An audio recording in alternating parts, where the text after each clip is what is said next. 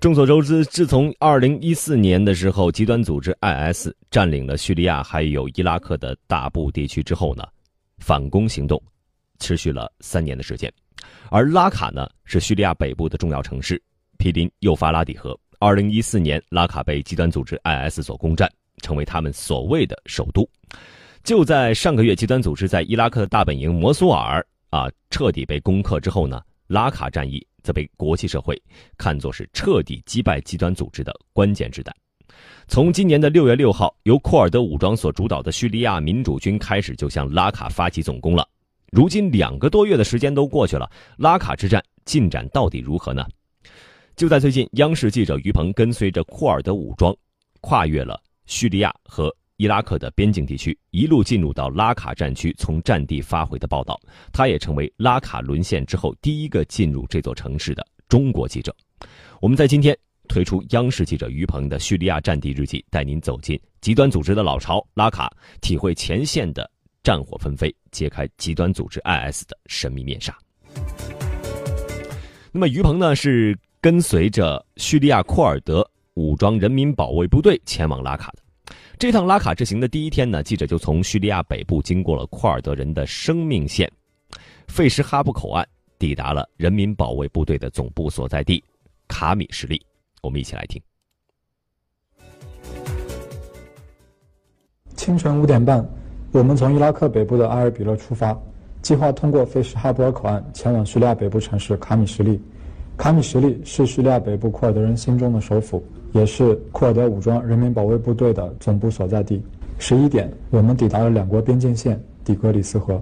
我身后的这个菲什哈布尔边界口岸呢，就是，呃，叙利亚的库尔德人唯一能够进出的通道。呃，不仅是人员，那么还有人道主义救援物资，还有医药，还有甚至包括一部分武器弹药呢，都是通过我身后的这个呃口岸呢进到叙利亚的库尔德人聚居区的。可以说，这个边界口岸呢，也是叙利亚库尔德人的一个生命线。那么，呃，在拉卡战役打响之后呢，经过了两个月的协调和沟通，我们也是第一次获得了许可，可以进到叙利亚境内。现在呢，我们就踏在了叙利亚的土地上。每天上午十点到下午两点是摆渡船工作的时间，在短短的四个小时之内，近千人乘船往来叙利亚和伊拉克，这是当地民众在两地之间穿行的唯一方式。距离渡口大约一公里处，就是叙利亚一侧的边境口岸。等待过关的人络绎不绝，大都提着大包小包。当地向导告诉我们，大部分民众都是出于求医和探亲的目的来往两地。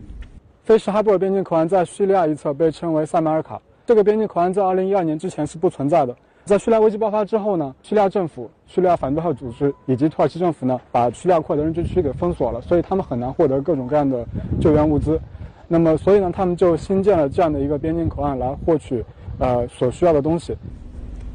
这个口岸不仅为民众提供便利，更是叙利亚库尔德人的生命线。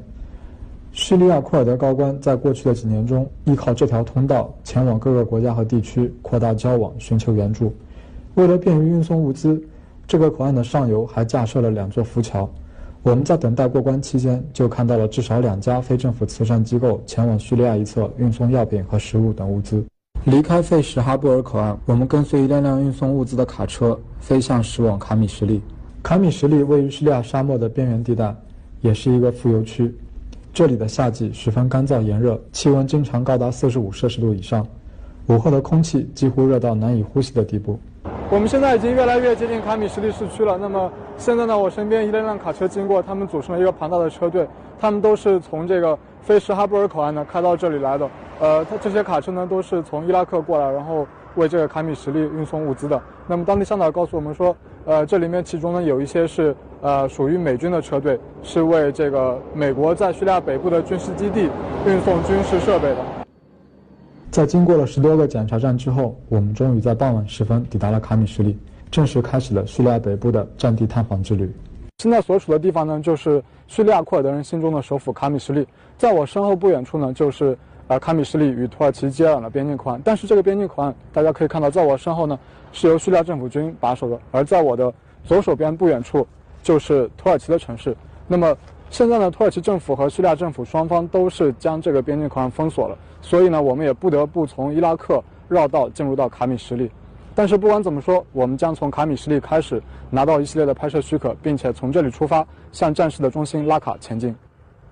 那么，在攻打拉卡的战役中，库尔德武装人民保卫部队是主力。为了集中火力对付极端组织，库尔德人与叙利亚政府军在一定程度上是达成了相对的和解，保持着微妙的平衡，减少不必要的消耗。正是在这样的大背景之下呢，从卡米什利到叙利亚首都大马士革的大巴重新发车了。清晨六点，大多数卡米什利的居民还在睡梦之中，大巴站已经开始热闹起来了。所有人都在接受搜身检查后登上大巴，准备前往目的地——叙利亚首都大马士革。卡米什利大约生活着八十万人，是叙利亚北部两百多万库尔德人实质上的首府。市区里。路上到处可以见到人民保卫部队的宣传海报，还有数不胜数的纪念烈士的照片。叙利亚危机爆发之初，卡米什利通往外界的道路被反政府武装、极端组织等阻断。要是在三个月前乘坐大巴前往大马士革，还是卡米什利居民想也不敢想的事情。乘客，我家有人住在大马士革，我已经六年没有去过那里了。逐渐收复西部的失地。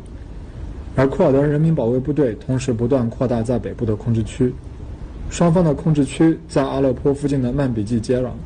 卡米什利的大巴公司拿到了库尔德区和叙利亚政府的通行许可，不过为了确保安全，大巴在行车期间会听从安全人员的建议更改路线，但大巴始终都是在政府控制区和库尔德人区之间行驶。不过这样一来，原先从卡米什利乘坐大巴到大马士革只要九小时。而现在却可能多达两天，有些乘客对此抱怨不已，进行投诉。大巴公司的经理显得有些无奈。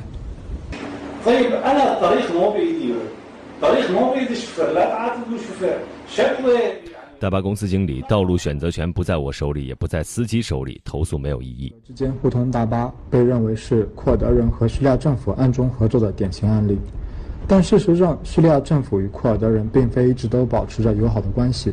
在叙利亚内战爆发之前，库尔德人作为叙利亚的少数民族，受到了政府的严重排挤。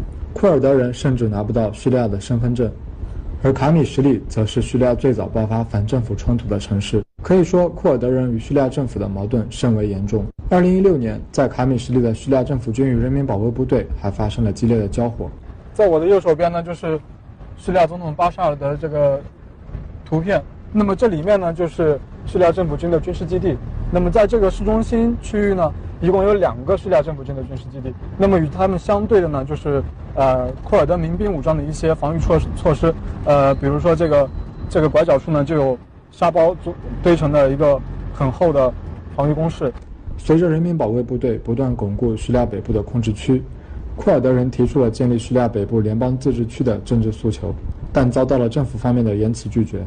不过，双方在共同的敌人极端组织面前尽力维持着平衡。现在的卡米什利市中心仍有至少两处政府军的军事基地，军事人员可以自由出入。同时，叙利亚政府并不过多干预库尔德人攻打拉卡的行动。经过了六年的战争，卡米什利的居民早已厌倦了充满硝烟味的生活。他们希望开往大马士革的大巴是双方和解的开始。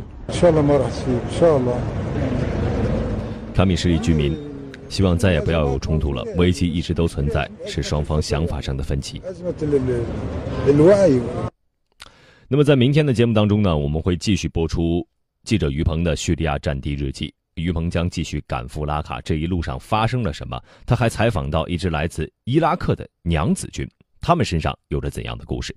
明天的叙利亚战地日记，我们将在 FM 九十一点八登录九一八第二时段的节目当中继续为您播出。